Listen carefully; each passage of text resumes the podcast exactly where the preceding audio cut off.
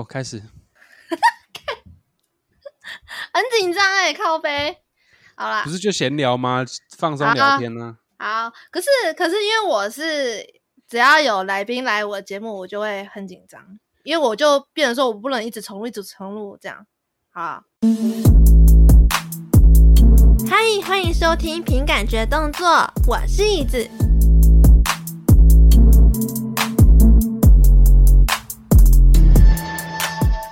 反正这一集呢，就是凭本事活着的单元。然后这个单元呢，就是不会讲到 VTuber 相关的文化，就是会讲一些我生活上的事情。所以大家还记得我在第七十三集的时候有讲到关于梦这件事情吗？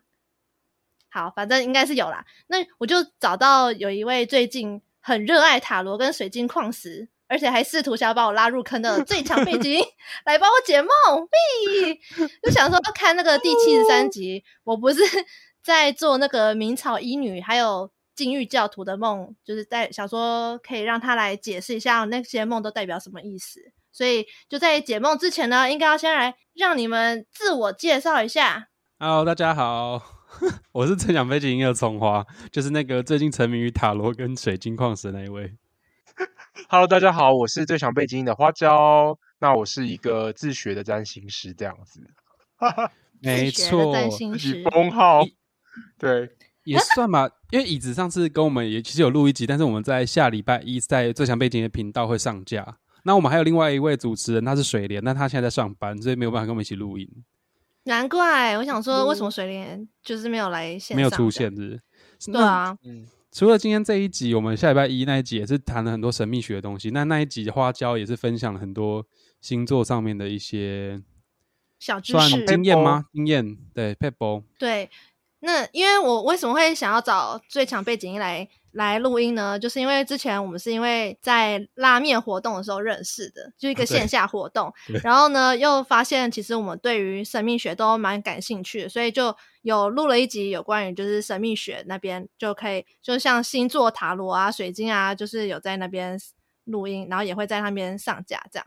好，但是我有点忘记你们是从什么时候开始对神秘学感兴趣？哦，我是葱花，葱花大概去年底吧。可是我从小就陆续在接触了，但是真的比较密集。你妈也是很疯狂。我妈她不是疯狂，她就是魔女。好哦，好棒哦，好喜欢哦。这个我们可以后了之后集数有空，我们再慢慢谈这件事情。对，但是我自己的话，我从小就会接触一些易卦啊，我以前会看名字啊，看算算名字的五行，然后会算笔画，还会看脸那些的，就看脸断断断续续。对啊，我妈比较强啦，我妈是看你的脸，不用听你说话，因为你跟球妈他们不是说有些人会顺着你的话，会讲那种大众心理学嘛，就顺着你的话在讲你的个性，讲你的事迹。但我妈是看着你的脸就可以把你的无微博的事情、个性什么全部讲出来，你会把人吓坏。哇，好强哦！对，好可怕哦！这样 感觉要去见家长的时候，应该会很可怕。我想说，我我以为我是麻瓜，但是我妈就说你是我儿子，你怎么可能是麻瓜？这样。对，但你我要见母女，好想见她。好了，那花椒是什么时候？对啊，花椒什么时候？我应该也是。从小，那我就从小到大就开始看开运鉴定团嘛。那时候就开始认识了现在的唐启阳老师，啊、开始对星座非常的着迷。对对对，嗯、没错。所以我就陆陆续续中间有那个，你知道，人生有经过一些科学革命，所以不相信星座。可是之后就是也是大概二七二八的时候，把这个神秘学东西又捡起来，这样子。哦，我跟你说，其实那时候在拉面活动的时候，就是因为花椒他有帮我解那个星，我自己的星盘，然后我就觉得哇，看他就是在讲的时候散发出光芒的样子，真的太有魅力了，所以我就想说，干一定要找他们来录一集。好，就一集变两集，然后变成还有一个气话，是不是？对，就变成说还有一个气话，就是有点发疯。我就是想说，毕竟每个人都会做梦嘛，然后。我就自己讲完那个有关于有点类似前世今生的梦之后呢，我就有一天就跟葱花讲说，哎、欸，我觉得好像很适合去来办一个有关于梦的串联，你觉得怎么样？然后葱花就说，好啊，好像可以哦，那来搞一下吧。因为我最近刚好不是在刚刚说到学塔罗嘛，然后有一组牌是梦境相关的牌啦。梦境牌哦，对，它是专门是梦境，它不是我们熟知的塔罗的七十八张那种，它是另外一组，它都是图像，然后有代表的英文字，这样有代表的意义。嗯，对，那它是一组梦境的牌。那其实起源是因为那个啦，巧克力，他就反正他我在跟他聊天的过程中，他就是有一点引导，说可以从梦境里面去探索一些事情。然后你就开始发疯的买一些塔罗牌，还有水晶跟矿石。这个就是个人的选择啦。哦，嗯，对，你知道吗？其实葱花有时候上班都不上班，都在当薪水强盗。对，土匪强盗。嘿，就是都在一直跟我讲说，哎，我跟你讲，我想要买这个，是不是超美的？这种，对，然后我就说好，那你就买下去吧。这样。对啊，那我 就不知不觉嘛，对。反正大家听到那些话的时候，就想说：“哎，这应该是劝你不要再买了，要制止。”就葱花还是买下去，就让我觉得，啊，当他回过神来，然后有一天早上，他在我们的群组就说：“哎，各位，我买了二十副牌。”我说：“二十副是怎么一回事？”我整个吓到，吓到不止，吓到笑出来。不止，那时候才说二十副，哎，我说二十几，我的天哪，二十几，那不就很多？Hello，我要吓疯。好啦。呃，椅子说他七十三集有聊了那个明朝医女的梦嘛，然后还有那个宗教学徒的梦，这两个梦。那我记得你跟球妈、地球妈妈 Live Talk 那个那一集第五十四集吧，好像你们在讲，也是有讲到算命跟做梦这件事情。对，那你在那集有分享了你小时候的一个，也是类似前世记忆吧？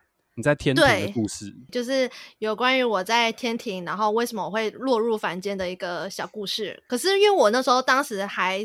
可能我还中班还大班吧，就我当时不确定说，呃，是梦吗？还是这是真实曾经有过这样的经历？对，因为我就想说，嗯，不太确定。可是我一直记着，因为那个梦真的实在太鲜明，太太智障了，你知道吗？大家可以去听听看，你再把链接放到你们的那个啊，那个资讯栏。附上那个链接，如果大家有兴趣的话，可以去听。因为最强背景第六十四集，其实我们也有讲到跟梦相关的事情，那就是有点像一个拼拼凑凑，梦境跟现实之间拼凑出来的。那我们把这个活动叫做梦境拼图，就是可以借由我们跟来宾之间互相讨论一个主题。然后会在来宾那边会再上一个解梦，因为我我最近那个葱花，我最近刚好在学习相关的东西，那不如就实际的来帮来宾一起解梦，那我们一起来讨论。对，对，我们节节目最后椅子会再讲的再详细一点，我们这边先卖个小关子。那我们今天关子今天的重点还是要来解那个椅子的那两个梦，有没有很赤裸？有，其实我觉得，其实葱花之前有说，在解梦之前呢，可能是我要先。把梦给他嘛，就是先让他听过一次，其他就听我节目就可以啊。他听了其实好几遍，然后他就也有退，然后他就说，其实他希望我可以再从一段梦当中圈出两到四个觉得是关键或者是很重要的 key point 啊、呃、key words，然后我就圈了几个之后，其实透过这两到四个的关键词再去做抽牌还有解梦嘛，就是那时候我看完他的解梦的叙述，我就觉得看。好像有那么一回事哦。对，有时候这种东西就是你不知道它到底是否是其来有自吧，就你没有办法用过于理性的思维去解释它，这才叫神秘学。但是我不确定，反正这种东西就信者很信嘛，我们也是宁可信其有一个态度这样去看待。对，那解梦的流程就像椅子刚刚说的嘛，我反复跟椅子讨论说，那这个梦境里面你哪一段你最有印象深刻？然后我们讨论好几次。就是要反复确认，是确保说，哎，我们的沟通的对焦点是一样的。对对，那我们这边就不讲那个梦的详细内容，这样子大家就可以去听椅子的第七十三集。不错吧？这个方式就有点像我梦境拼图，这是一个拼图。只是先以我来先做一个范例。那我好呃，椅子那个梦境那时候我画了几段关键字，一个是明朝一女侍奉皇帝，那这个是我第一组关键字，我就因为我会在纸卡上面就写。明朝一女侍奉皇帝，然后写一个数字一。那这样的做法是因为我在啊、呃，因为我还不是很熟练，还不还不是很厉害，那个能力还不是很强，所以我必须写下来，借由文字在我投射到我的头脑里面嘛，就加深对这一段的印象。嗯，对，我没有比较没有办法用感应的直接去想象这样。那第二段关键字是被朋友陷害，我就写个二。对。那第三段关键字我是写黑色眼泪、哭和和解，是他某一段那个梦境里的剧情里面，但令他印象非常深刻的。那我就截取了一个关键字出来，是刚刚说的嘛，黑眼泪、哭跟和解。那第四组关键字是不想受伤而放弃所长吧，放弃专长，然后转行，这是第四组。那我的抽牌方法就是根据这四段关键字词或者关键句去抽四张牌，然后四张牌之后，我又额外抽了第五张。第五张我就把它，我就跟我牌沟通嘛，说第五张是建议牌，看说在这整段描述这个能量状态之外，可以给予什么建议。然后那个建议就真的是。那个建议又跟花椒之前拉面活动跟椅子在解星盘的时候几乎一样吧？对，是一样的。对，那这边解释一下是，是我抽牌，我不会去算你的未来哦，我不，我不干这种事，因为我觉得就是椅子跟你跟球妈说呢，我今天听完很有感，你知道吗？什么意思？就是不要去算命，因为我我也是这样的想法，oh. 因为。这这个这件事情也是我妈从小一直灌输我的一个观念，因为你算命去，你就等于说介入了人家的因果了，然后你还要去承担他的因果。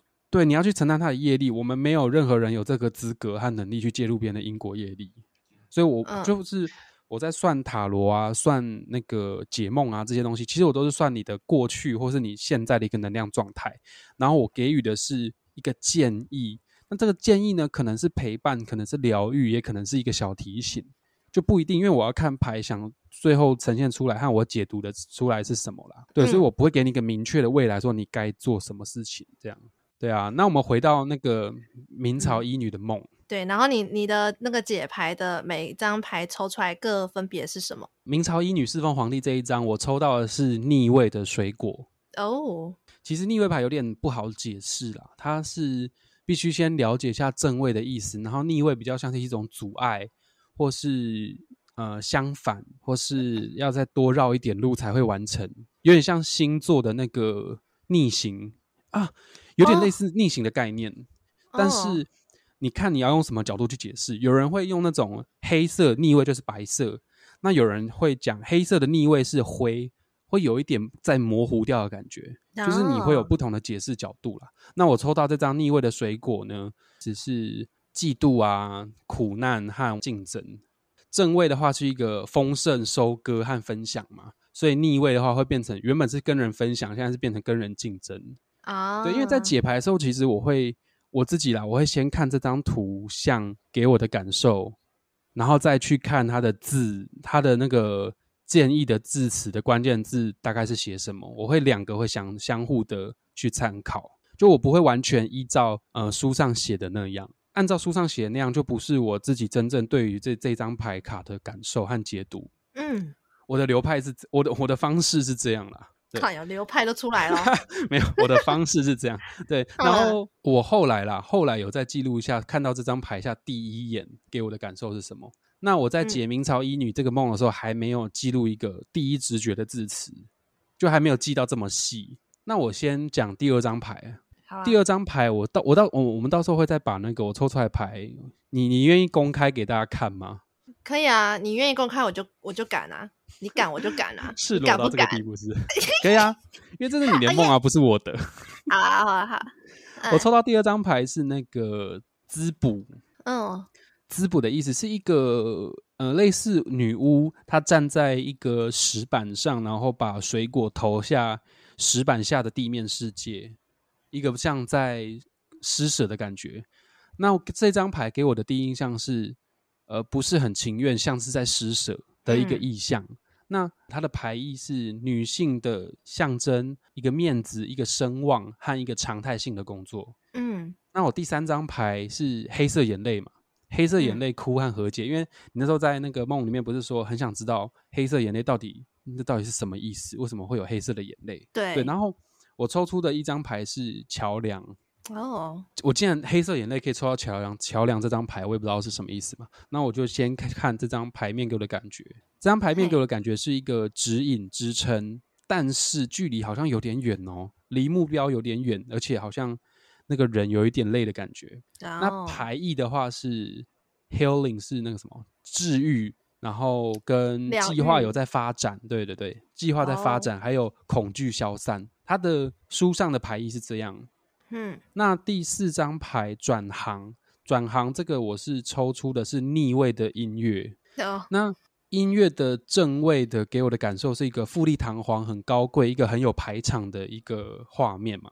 那它逆位的解读是可能是是不满的情绪和没有就富丽堂皇，它可能是一个假象。嗯，第五张建议牌我抽到的是那个 Feast，是丰盛，是丰盛的牌。可是这个牌通常在一般的塔罗里面可能是皇后啊，或是杯石，或是那个 Ten of Pentacles，可能是这些代表丰盛的意义。可是我这张牌的丰盛很有趣哦，它的图给我的感觉反而是啊，是一种贪心和眼高手低。他这张牌给我的感受是这样。好，对，你看，因为你看那个图面是那个人的头上半身小小的，可是身体很大，然后桌面都是一些美食啊、美酒啊，那明明他还在吃，可是手上手要去拿，你知道吗？就假挖来垮挖歪那种感觉，嗯，所以会给我一种很贪心的感觉，但是他的牌意却是丰盛。丰盛啊，新的感受，然后在家庭里面是很欢愉和乐的场景，跟很激进的改变。它的牌意是这样啊，好哦。哎，我们这样讲会不会讲太细啊？可是这样其实这样才有解牌的那种意义啊，啊就是才有解牌感觉吗？因为很多大众占卜他们。把牌全部都抽出来，就是想要一张一张跟你讲说，嗯、啊，你抽出来这个牌是什么意思，然后代表什么，然后我感受到什么、哦、什么之类，就是大家才会比较懂说，哦，到底在干嘛之类的。因为我的刚刚想是说，就是你解的逻辑是什么这样子？那你抽到这些牌之后，嗯、你自己有用一套故事去把这些牌编起来？对我，因为我光是如果我抽完牌，我跟你讲说。呃，你的明朝医女代表的意思是逆位的水果，然后被朋友陷害代表的是滋补。诶，为什么被陷害是滋补？你会觉得很纳闷嘛，对不对？对对，所以我觉得解牌的一个很重要的工作，除了抽牌当下那个感应之外，要如何去将这个牌变成有它有故事性，它有赋予它意义，反而是解牌的人。第二个很重要的工作，也就是你想要透过这个梦境拼图串联，想要去练习的一个地方。嗯、呃，讲练习，到时候人家会不会觉得说，啊，所想展现的展现，我们 OK 展现，OK 好的。就那时候很有趣，是我我那时候没有跟椅子说我抽出那几张牌的牌意，我直接是我们有一个线上的笔记本，我就把那那段解牌后的故事打下来。那明朝医女的这一段呢，让椅子就很有感。对，我在半夜的时候看到，真的快哭出来了。真的假的？没有啦，开玩笑啦，哦、这是要节目效果没？好啦，那你要跟听众朋友讲这段故事吗？好，可以。你 OK 哈？我先生呼吸。小私人，可是里面的故事好像你在你的节目里面好像也都有讲过。是啊，但是我觉得。因为为什么会做到做出这些梦，也就是会跟自己的一些潜意识有一些连接，然后潜意识就也会包含一些隐私的部分。但我觉得，对，就反正解梦嘛，可以跟大家分享。嗯，对，因为有几个来宾拒绝我们要参与这个活动，也是因为他觉得梦境太隐私，是不是？对，就是有点小赤裸，小赤裸这样。有些人就不愿意。好，那我就讲，啊、那明朝医女这个梦呢？呃，那个梦境本身，大家可以去听椅子的第第七十三集。嗯，那从我抽完这些牌，我接下来就会，呃，我会朗诵一小段故事，大家竖耳倾听。没关系，放轻松。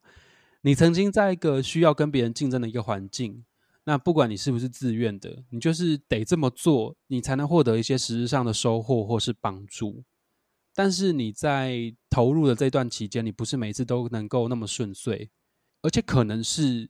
多半是比较不顺遂的情况，所以你心中会感到很苦闷，嗯、你会觉得很不舒服，想说啊，为什么会这样？然后你会去羡慕别人说，说啊，为什么他可以比我好啊？什么就会有我们之前常讲一直比比较心态会一直跑出来，为什么他可以得到啊？他到底凭什么这样？然后，但是你的生活中，你好像有一个女性的一个角色，她会对你好，可是你感觉又不是全然的真心的对你好，这样主要原因可能有两个。一个是他把这种对你好的一个模式视为一个比较常态性的机械化的作业，或是只是一个义务。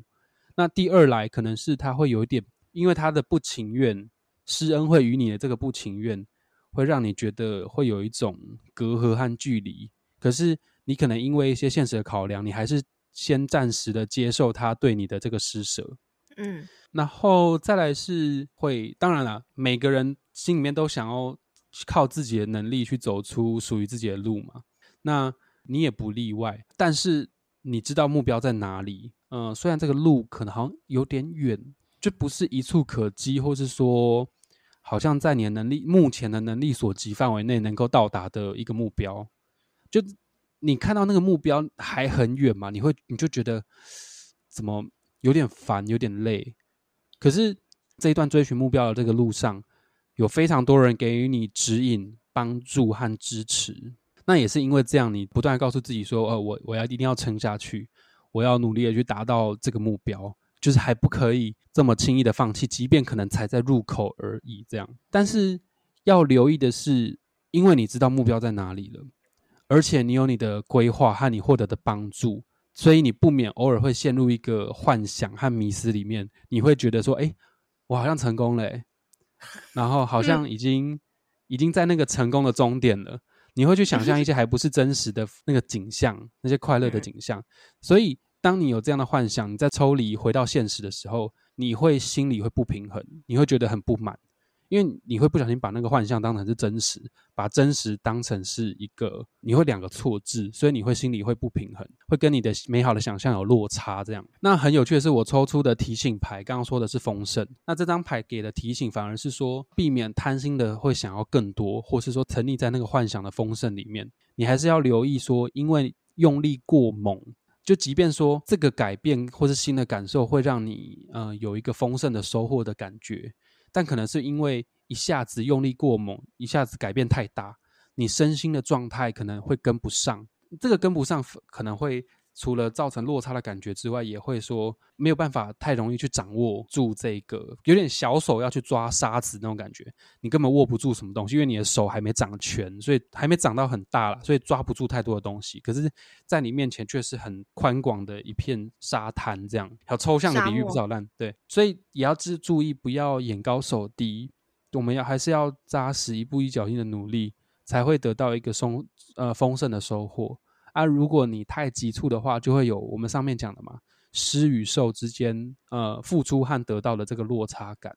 对，那这就是对于这个明朝医女这个梦，我解读出来的讯息是长这样啦。好，我看完这一整段啊，其实。当下有把我的感觉有打在那个本本里面，嗯，对，所以虽然就是你知道，现在我们听起来好像有点像是在念逐字稿，但是呢，其实那这都是我们当下的感受，想要现在把它记录下来而已。对对，想说，因为像刚刚葱花讲到一开始就是说要跟别人竞争的环境嘛。不管是不是自愿，都还是会觉得说，哎、干为什么他可以过得比我好？到底凭什么？三小的。但是这个会让我想到我小时候，我不知道大家还记不记得，我有一次某一集，我不想讲，因为那一集真的是实在是太负面，负面到我必须要要用一个故事去包装我的这个负面的情感。然后那一集呢，跟这个有点牵扯到，就是因为我从小就生处在台北市。然后台北市大家都知道哦，每个邻居啊，小孩都超聪明又很厉害。然后很多家长都因为这样就被比较说，哎，我的小孩有去上什么算术班啊，有上什么音乐课啊，可是因为我什么都没有，所以呢，搞得说好像我没有去上那些才艺班，就好像很弱很笨。就在那种台北唯有读书高的那种情况之下，分数就是定夺了一切，就是要好像要很会读书，要很会玩，然后你要成绩。就是都要排名前三名，你才会受人敬仰，才会让各个家长啊、大人们就问老师，就是说，哇，你真的很厉害哦。然后就算他们做错事，也不会被骂这样。可是反观，如果像我们这种比较不会读书的小孩的话，就很有可能会被同才排挤。然后只要有什么可能班上偷东西的话，就老师一定会说，哎，那个是不是你偷的？之类的这种，那那时候变成说我只能在那个情况下要选择好像要很努力读书，就算我不会读书也要很努力。然后就算我考到高分，哦，虽然可以得到一些奖励啊，或者是赞美，可是不是每一次我都可以拿到。高分，因为有些是我擅长科目没错，但有些不是。那我有时候就觉得说，诶，为什么那些每次都可以考高分、很聪明、很有能力、很有才华的那些同学，都可以拿到很多的奖励或赞美？我就会觉得说，哈，为什么他可以？为什么？到底是我比较笨吗？还是可能吗？我不知道。就是我会觉得说，为什么他们是可以拿到这么好的？待遇这样，然后，嗯、然后接下来就是说到那个生活中可能会遇到一个女生，然后但是不一定是全然真心的对待我，因为我这关于这一点呢，我是想到我妈这个角色，因为我妈她。呃，如果是真的有在追我节目的听众的话，应该就知道，因为我妈现在已经是在修佛，已经剃度修佛当中了嘛，所以我就想说，她会想要做这件事情，可能是因为她是有母亲这个身份，所以导致说她会想要呃很机械式的每天就是做饭啊，然后看我的联络簿啊，什么就是很机械式的给予这些关怀，然后后来。他不是后就是去那个剃度了嘛？就是我就觉得说，其实他也还蛮做他自己的，所以变成说我要去被迫接受这样子的他。对，我是想到这样子啊，但我我嗯说我妈不真心的对待我，好像也有点怪怪的。但是呢，我就是想到这样子没好，就这样。嗯、然后第三段就是每个人都想要靠自己走出自己的路，然后知道自己的目标在哪里，虽然可能有点远，但是。还是一路上会有一些支持什么？当下是看到，我就觉得说，嗯、呃，我目前我觉得我现在的状态会有点混乱，会有点不太确定，说目标应该要定哪一个方向会比较好。可是，嗯，我在想说，有可能是因为目标真的是太远了吧，远到我真的看不到到底是在哪里。但是在这个追寻目标的过程中，虽然有点累。而且也真的有时候很想当废物，我不是有时候在那个现实动态说，看我想当废物什么的。但是呢，也的确每次我都在想要停更啊、耍废啊的状态的时候，就是会有可能有些 podcaster 或者是有一些什么活动会让我想要去参加，然后我就会想说，哦，透过这些好运啊、贵人的指引帮助啊，就会让我每次度过这样子的难关。所以我又不会真的完全装死，而是会想要办法去完成一下。可是就是还是会拖一下这样子。好，那再来的话，像刚刚抽花讲说，虽然目知道目标在哪里，然后也有一些规划嘛，但有时候会陷入一些迷失幻想，就仿佛已经成功了。对，没错，就是，嗯、我我当下看到这一段的时候，我会觉得说，像假设我已经要做 VTuber 这件事情，我就会先。完整的幻想过一遍，我已经成为 VTuber 这件事情。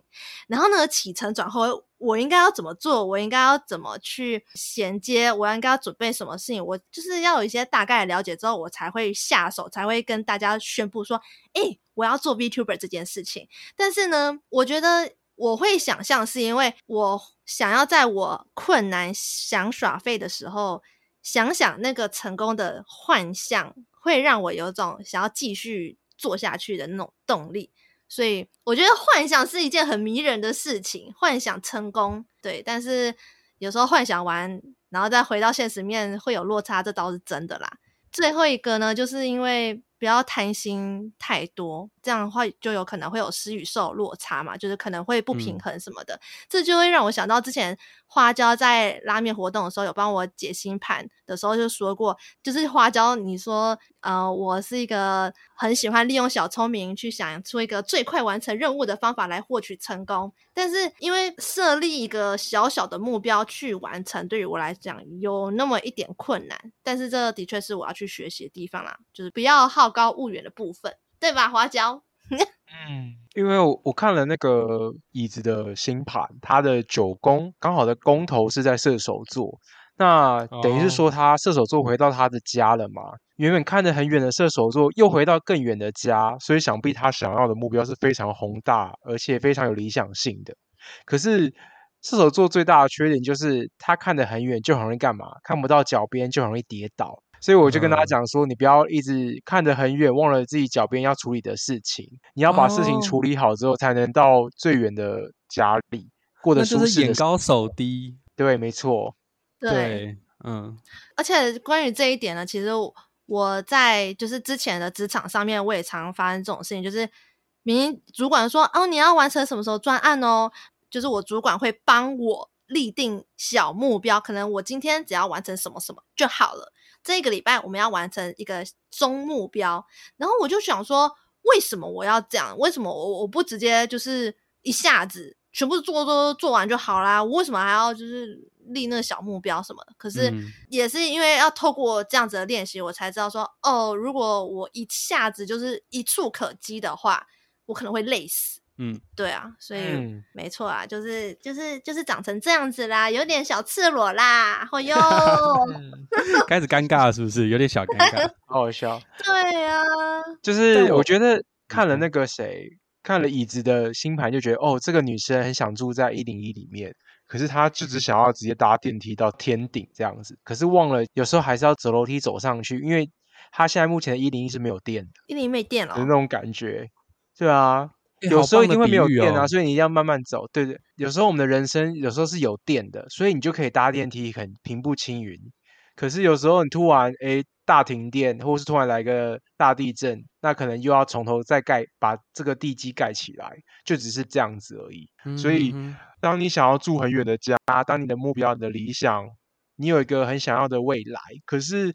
你没有去一一实践你现在的小目标，而是一直想要实现最大的梦想的话，其实有一点点真的太天马行空了啦，可以这样子解释。哦、对对对对对，嗯嗯嗯。其实我在解椅子这个明朝医女这个梦的时候，其实刚刚写完那段故事的时候，我会我会其实会有一点自我怀疑说。这个会不会带有一点大众性？是人家会想说啊，这个套用在每个人身上都都这样啊？我会自己来扮演另外一个角色来批判自己，来审核自己啦。可是好险的是，椅子还是真的可以每个都对应到自己人生一个某些蛮特定或是很专有的一个个性特质。对，就是好险。因为而且又加上我是在半夜的时候看到这一篇，就是葱花打的这一篇，我就觉得哦，怎么办？也太准了。然后。就洋洋洒洒写一大堆回复给他，这样会对。那我们来看第二个梦嘛？对啊，我们来看第二个梦。第二个梦，哇靠，也是一个不简单哦。嘿，第二个是印度教徒禁欲的一个印度教徒的梦。那这一次我们先讲我解完的故事是什么，然后我们再讲每个细部的牌意，好不好？好啊。这一次抽牌，其实我抽出了四张逆位的牌，我不是抽了五张吗？我抽出了四张逆位的牌，就是不太好解。这个梦有一点复杂，哇哦！所以我在写这段故事的时候，其其实，嗯，没关系，我们先来听一下。好，好，离开家或是离开某个舒适圈，会让你感到不安、不自由、不熟悉。因为有些人可能离开舒适圈之后，他反而是一种拓展的精神嘛。可是你离开舒适圈的感受是会觉得很别扭。那甚至会对于新的环境，看、嗯、这个新的环境状态，感到会产生无力感，也迷失了，会对一点自我价值的认同，会有开始变得有点不自信，因为毕竟那不是你熟悉的环境。那在面对新的人啊，或环境，或是一段关系里面，你很乐于给予，就你是一个 giver，但是往往会超乎你所能给予的范围，你会 give too much，你给太多了，不管是实质的给予，还是心灵上面的给予，你都给太多了。你会认为这个是你该做的，也认为这个是你你你也愿意哦，你不是心不甘情不愿，你真的愿意这样做，你也会从这里面会获得满足感，嗯、即使受贿的人未必会回报相等的感激或反应给你，但是你可能当下你还是愿意愿意给予的。可这边有一个问题是，假设你是一个能量很充沛的人，你的能量允许你这么做的话，可能不会造成什么困扰啦。但是，就像刚刚花椒说的，这个一零一不一定每一次都有电，你知道吗？这个一零一其实不只是你的目标，也可能是你本身的能量。你可能不是每次都有电。嗯、那如果你又要是要给这么多的话，可能会出于一些原因，就会造成一些困扰。那你就没有办法，或是或是说，不管是你的内在有困扰，或是说外在有其他的因素，导致你不能再这样子无私的给予。那内在因素可能就是你自己的。不足，讲人家不足，就是反正没关系，我就先用我的解释好了。可能是你自自身能量不不是很那么够，然后外在原因的话，可能是有竞争者，或是有欺骗你的人，欺骗者。因为刚刚说嘛，受贿的人不一定会给你相等的回报啊，或者说不一定他会感激你啊，有些更激烈一点，可能会还会欺骗你，骗更多啊，等等的。但是你就因为遇到这些事情，你反而会让你停下来，会比较谨慎的去省思这件事，然后停下来之后，会开始对你的这样的付出和你的对于面对人啊，或是一段关系里面，你会怀疑和退缩，你反而就不会再那么当个乐于给予，对，乐于给予的一个 giver 这样。也因为这样，你因为你没有放下以前的某一段关系。或是留恋过去资源很丰沛的一个时期，因此对当下就是你现在啦面临的一些问题，你会觉得有一点适应不良。那这个适应不良可能是来自于这个新的环境或新的状态给你的不安嘛？就我们刚刚讲的，跳脱舒适圈之后给产生的不安的感受，或是对于你的这个旧的人事物的一个怀念和遗憾哦，就产生的那个比较不是那么确定的一个情绪出来。但如果你没有好好的梳理你心里面这些情绪的话，你会把自己心心你会封闭起来，你反而不是会去乐于去接受啊、处理啊、放下啊，就我们之前讲那一段，你会封闭起来，然后会比较选择比较冷漠的去看待你之后接触到新的人事物，就你会有一点逃避的这种感觉。好，嗯，那提醒牌给的建议是，如果你没有整理好自己的心情，就继续这样子贸然的前进的话。可能会让许多你原本计划好的事情会产生变故，不会那么呃完美啊，顺利继续去进行下去。所以这个建议的牌是要提醒你要适时的休息，然后疗伤，或是说静心的与自己相处，去想想想好我们在上一个梦境里面讲的那条路到底要怎么一步一表情去去走完吗？你要疗愈自己的内心，去找到那个感到让你不安的那个原因。才能让自己更勇敢的继续去面对挑战。好，就是这样。那你要不要讲一下你哦？你关于这个禁欲教徒的梦，你是选了哪四个关键词？好好好，我选的四个关键词是宗教学徒。第二个是你在梦里面讲说里面那个大师讲的话嘛？所有人的设定都是简单的，只是人们把它用复杂了。对，就让你很有感的一句话。然后还有那个 那个你的同学屁股上刺那个 “kill my booty”。对啊，干真的是有够色的。好，然后第四个是老师全背的黑翅膀刺青，这是第四个关键字。哈那抽到对应的图是因为抽我抽到很多那个逆位的牌嘛。第一张是那个逆位的车子，逆位的车，它给我的第一感受是不自由跟离离开离家。那第二张牌是正位的 money，但是那个牌给我的感觉是你自愿被利用、施舍和攻击，呃，供给啊，就是 give。给予这样，哦，那第三张牌是逆位的那个猫科动物，这个给我的感觉是不被聆听，失去热忱。因为正位的感受是说故事和好奇心，那逆位给我的感受就是没有被接受、被聆听，然后你逐渐失去热忱。第四张牌是抽到逆位的恩人，那逆位的恩人给我的感受是一个被利用的、被吸收、被吸取的一个图像感受。建议牌是抽到逆位的花园，那逆位的花园反而是一种开拓和创造，可是又需要休息的一个感觉啊。哦，对对对，那就是借由我，然后我刚刚不是念的那一大大串故事吗？那一大串故事就是不知道为什么，我看我就是借由我抽出来这些牌，这个图像，然后还有一些对应的一些关键字，把它编成了一个故事，这样。对，把它编成一个比较好理解和比较一个完整的一个故事，可能会加上我自己对于在抽牌的时候的一些和解读的一个感受，把它融入在里面。这样好，要来好好听我的 feedback 吗？有，请说。好，因为像刚刚讲那个离家或是离开某个舒适圈，会让我感到不安啊，或不自由什么的，就会让我想到，呃，如果是离开家的话，我觉得。很 free 啦，就是很自由，不用被管。但是如果是离开前公司这个舒适圈的话，的确会让我有点不安，因为我当时啊，我已经在高雄已经待了好一阵子了，又有七年了。然后如果说我在高雄的生活突然要有个大转弯，让我离开那个舒适圈来到台北的话，的确很多事情啊，生活步调啊。的确会有那么一点点不安呐、啊，对，就是会需要有适应这样。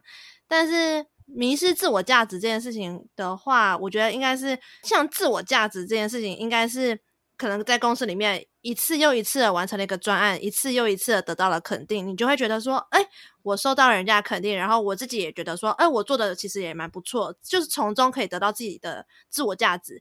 可是会迷失自我价值，应该就是因为，因为我最近真的实在是有点废，这样会不会有点太直接？好，没关系，反正那是你呀，我也不晓得这件事情。然后，然后因为像第二段就是。我很常乐于给予，然后给到我就是会到有一种病态程度，就是我会觉得说，我一直给你没关系啊，反正你也不用给我，我也觉得我很快乐，什么就是这种施比受更快乐这种想法。但是当然在嗯能量对不足的情况下，如果一直给予的话，就会更消耗嘛，就会更对，会更让我有一种负面的情况就会开始渐渐出现。因为比如说像。我自己本人呢、啊，应该是一个很乐观的人。那我遇到一个负面的人的话，他对我到乐色的话，我一定会就是说，哦，好，没关系，我会想办法用我的乐观去感染他，去让他从负面变成为正向。那可是因为这个能量消耗会让我觉得，哦，有点累。一个还可以承受，但是第二个、第三个、第四个都来跟我做一些垃圾的清理的话，我会觉得。Oh my god！这真的是我需要，可能需要放空一下我自己，需要好好的思考一下。嗯嗯、而且在以前，就是某一集，我也忘记哪一集，我曾经有在我节目讲说，在路上，然后遇到一个人，有一个爸爸啦，他没有钱去坐计程车，没有钱去上班，然后他又快要迟到，他就问我说，能不能借钱给他。我听到这个事情，我当下恻隐之心又开始被触动到，我就又很有点想要帮他的那种心，就又被启动。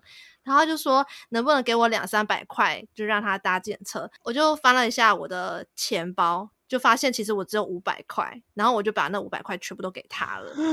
然后因为我跟他确认说，哦，他一定会还我钱，所以我才把这五百块给他。可是结果隔天我们就是已经约定好同样时间、同样地点，他就是没有来还我钱。但那时候我就会觉得说很很 down，就是那个整个心情会觉得说我这么善良的想要帮助你。想要让你完成你自己的要可以去上班的这一件事情，然后变成说我好像被骗了，就是像刚刚你葱花讲，就是可能有欺骗者出现，会让我就是停下来，会让我当下就会觉得说，我是不是在遇到这种事情真的需要帮助的人，我是不是就不要去帮助好了？就你知道吗？这是一个光谱，其实我之前也有去听其他的塔罗牌啊，然后他他们就说这有点像光谱，就是你。呃，有点像在中间摇摆不定。如果是遇到好的事情的话，你就会往白色的那个方面去选去走，就会想说，哎，其实如果说之后我遇到相同的事情，我应该要从这一件事情要怎么去学习，看清楚啊，不要再被骗啊，然后该该怎么去做调整。但万一如果变歪的话，我就会往黑色的那一个光谱前进。我会想说。如果下次遇到这件事情的话，我就再也不要再帮助任何人，我就是当一个冷漠的人，我就成为一个卑鄙小人什么之类。只是你知道吗？就是会有一种，我会觉得很怎么会遇到这件事情？可是就算遇到这些事情，我应该也应该就是要从中去学习，要怎么去处理，怎么去学习教训这样。然后像第三段呢，可能会留恋过去的。资源丰沛的时期啊，然后也会还会想说，哈，以前那个舒适圈好像很很爽诶，然后现在就是有点适应不良。对，没错，就是因为前公司这规模有点太大，就导致说他们。你知道大公司就有很多资源嘛，很多权利就可以让你使用，你可以就是你要呼风唤雨，然后想说你想要做什么都可以啊，你想要完成什么专案、什么梦想也都可以啊，就感觉好像一切都很简单呢。但是因为我现在就是已经暂别我的前公司有一段时间了，就会变得说，哈，我好像失去了这些公司这些资源，就好像有点。绑手绑脚，但是我其实因为面临到这件事情，我也不知道可以干嘛。但是这一整个混乱的状况，虽然不知道可以干嘛，但是就想说也可以陪着这个混乱去，想说应该有时间啦，可以抚平这一切吧，应该是 OK 的啦。然后最后建议，如果没有好好的整理这个心情，贸然前进的话，可能会有很多机会溜走，或者是呃，会有一些计划产生变故的事情发生。嗯，我自己是觉得说，我自己是休息也蛮久的，然后该要怎么去疗愈自己的内心，嗯、怎么能够知道自己有没有好好整理好情绪，我觉得这一点的话，其实是需要一点想法上的建议。因为我每天都睡超过八小时啊，我每天也都休息超久啊，但是，嗯，你说没有休息在那个点上，嗯、感觉又没有真正休息到，对，是就是身体休息，生理休息，但是心身心灵的休息，我也不太确定我有没有真的抚平好那个疗愈伤痕，哦、我也我也不太确定我是不是真的有那个勇气再继续往前走。哦，所以你是想要一个更实质一点、明确的建议，这样？你会觉得这张建议牌给的好像是你知道的事情，可是你还是不知道怎么做。对，哦，因为你怎么可能知道说你自己疗愈好了？嗯，你生理上你可能跌倒，你哦擦伤，你可以看得出来，它过没几天就会结痂，然后哎，它就结就好了。可是是心理上是一个很抽象的一个。对事情，你要怎么知道说哦，你已经结痂了，然后你已经可以继续往前走喽？哎，很难。关于就是心理上，如果你真的想要疗愈，确定它是不是真的完全复原的话，就是在面对每次同样的挑战。哦，你面对同样的挑战，你有发现你自己感觉更有勇气，或是觉得哦，好像有一些方法可以解决这件事情的时候，你才知道说哦，原来你是被疗愈了，原来你。这些以前你没办法做到的难题，你有办法解决了，就是你觉得那种是一种心灵成长的感觉哦。Oh. 或是你面对到同样一件事情的时候，你就觉得，哎，没有关系，我之前遇过，我觉得就算我这次也办不到也没关系，就算失败了也没关系，因为我经历过这些事情。可是我觉得没有关系，我都走过来了。哦，蛮有道理的，好心灵哦！嗯、天哪，心灵鸡汤，喝一下。没有毒，没有毒。因为我觉得，简单来说，如果套用在自己的身上的话，就是我上一份工作让我很想离职嘛。那我离职完之后，其实我一直在疗愈自己说，说有没有办法从工作当当中得到自己的成就感。所以我就跑到我最熟悉的烘焙事业。那当然，烘焙事业给我很多成就感。可是当我在想起，如果我还想再回去当我的职能治疗师的时候，我发现我内心其实有一块的心理是跟我说：“你办不到。”你做不到，所以我还表示说，我在那一块我还没有被疗愈的完整。可是我知道这一块是需要，可能我可能想要回避，或者是我可能想要不想要再碰，那也没关系。至少你知道说，哦，我有去面对这件事情，我知道我现在还有在正在正视这件事情，只是他可能回来的时间比较慢，或者是他疗愈的时间会花比较久的时间。对啊。虽然有一句老套的话，就是说时间会淡冲淡一切，我有时候真的蛮相信，因为时间有时候会冲淡你那个时候的感觉，因为你这段时间遇到更多的事情，你发现哦，原来以前小时候遇到的事情根本就是一件小事嘛。那我长大之后遇到更大的事情，其实我真的觉得没什么大不了的。嗯，就那你遇到大事的时候，你是不是就要再遇到更大的事去包装那个事？也不是包装哎、欸，就有点那种英雄旅程嘛，嗯、对啊，对吧？英雄旅程，它是一个心理学上的一个演示嘛？在在一个过去的神哦，我们 Google 打英雄旅程，它就一个呃成长的历程啊。我们会遇到挑战，遇到伙伴，然后可能会挫败，挫败之后又重新再站起来，遇到更大的挑战，那就是一个循环。哦，嗯嗯，你的人生就像那个航海王的鲁夫啦，一开始觉得很受伤，之后开始集结伙伴，越来越变越变越强，这样子。他就是蛮标准的英雄旅程式的一个剧本，可是他会，嗯、可是他可以吃那个哎、欸、超能力果实哎、欸，他可以开外挂，那个的意思有点就像是你，你学到一个新技能的感觉啊，对啊对啊对啊对对对哦，嗯，好哎、欸，就是嗯，我在解椅子的这两个梦的时候，明朝医女跟那个宗教学徒这两个梦，我有发现我光用这一副牌，像我椅子刚刚有说嘛，他会觉得。他知道要这么做，可是到底要怎么更具体的去做？一个可能是我没有很完美的去诠释我抽出的牌卡的感觉，那再者也可能是我还不熟悉这样的运作方式，也有可能。那我们未来不是有刚刚说有个计划吗？那个梦境拼图，就是除了我会用这副牌卡之外，我还有用另外一副牌卡来辅助，去更增加我们解释这个梦境的一个更全面和更多元的解读。这样哦、嗯，对对对。哎，你会不会就是透过这种解梦，去某部分也疗愈到你你自己？有哎、欸，有哦，哇！其实有时候它是一个双向。呃有点像是双向的，因为比如说刚刚在解你的两个梦嘛，那一定会有某部分也会映照到我自己的心理状态嘛，嗯，所以会产生一个这个我不确定算不算共识性，或是会会有一个共感，我会某个地方也会有一点感受这样。那我在给你建议的时候，有时候也会在打自己脸的感觉。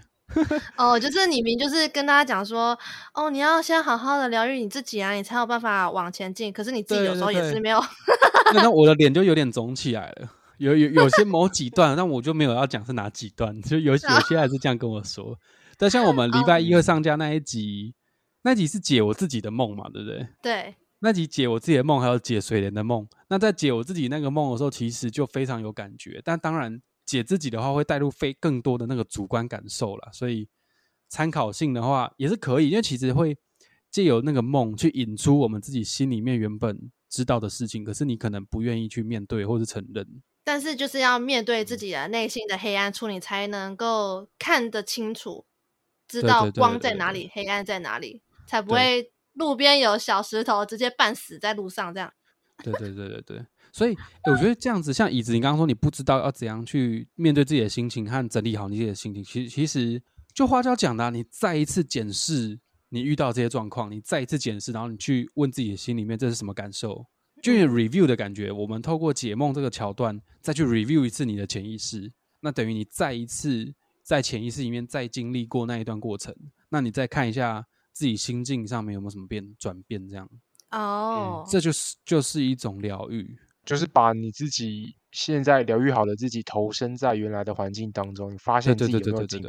没错，没错。哎，我觉得就是一种有点像洪水治疗法的概念吧。洪水治疗法是什么？呃，就让你暴露在一个你有点很恐惧的环境下边，比如说你怕，没错，你密你有密集恐惧症，那我就疯狂给你看大量密集恐惧症的图片，那你就麻痹了，嗯、你就习惯，你就不怕了。哦，有点减敏啦，不推啦，我不推。我说密集恐惧症这个，因为其实那个会造成很多压力，或者是有可能会往更坏的地方走，所以说我也不建议使用洪水治疗，嗯、我觉得很可怕哦。就是你很，欸、就是你很害怕蟑螂，嗯、然后把你丢在充满蟑螂的环境里面，不要，然后叫你，对啊，那当你发现、欸、你可以跟它生成，你可以跟它分生成生成二十四个小时，发现哎，好像蟑螂没有这么可怕了。其实并没有，其实内心的某一块还是觉得。干你娘，他超可怕的，这样子，对哦，难怪有一个彩虹牌是说和自己对话是最佳的疗愈方式。哦，你抽到这一张是不是？不是啊，呃，就是球妈她不是有时候每天都会那个对每日一千，对啊，然后我想说这一张牌真的很常看到，哎，那是不是这个就是球妈想传递的讯息？是，感谢各位，感谢。这个就是我们刚刚你的 bridge 上面每个支撑的力量。那刚刚那个就是那一句话，可能就是你的路途上的一个支撑。对，嗯、所以其实也不是，也也不能真的耍废啊，不能真的完全装死，还是要起来，还是要起来动一下，起来，不然用你的火星的能量，快点火星。没错，欸、花椒怎么办？花椒，我们跟椅子当初，我我今天跟椅子讨论说，想说今天这一集也是那种三十分把它结束，就一个小时了。没有，因为这用解这种神秘学的东西，一定会超过一个小时。我早就料到了，真的真的。因为像葱花还有花椒啊，帮我疗愈了内心。哎，有没有？哎，对，就算也算是一种疗愈内心的方式。然后像我们之后啊，会有一个。梦境拼图的串联，然后这个串联就是我觉得算是我自己突破我自己的一个活动，因为我自己其实不太敢去主办什么样的活动，因为我通常都是去参加别人的活动啦。嗯，那能够能够就是自己主办这样子第一次，我觉得你知道有点小紧张，也有点兴奋，然后想说可以先用一种实验性质的串联方式，那种小巧可爱型。我我不要很大哦，我现在就是那种小巧可爱，就是人数不多，然后这样子我们就几个几个人这样小小的，这样先做一下下 看看，实验性啊，实验性，对，这样是不是看能不能？好像跟三五好友一起聊天这样子，他们挖掘出一些尝试的一些收获。那如果诶发现这个实验阶段过得还不错的话，那我们再考虑再把它扩大一点，这样。对，但前提是就是我们前提是大家喜欢，然后我们做的很爽，然后成效也不错的话，就会扩大举行。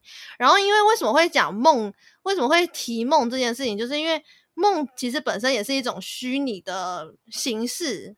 也很也还蛮适合我这样子的节目去做主办嘛，呈现一个呈现，做做呈现，对，嗯、因为这目前这一连串都还算是一种练习阶段，练习办活动，练习解牌，练习怎么去跟人家呃 social 嘛之类的。反正我觉得，如果说做的不准，或者是没有很好，也没关系，反正我觉得 都。那反正目前来讲，以我来讲，我觉得目前来讲都是蛮准的啦。哎、欸，就是先跟大家打个预防针啦，哦、就是这样子。哦、怎么样？大哦。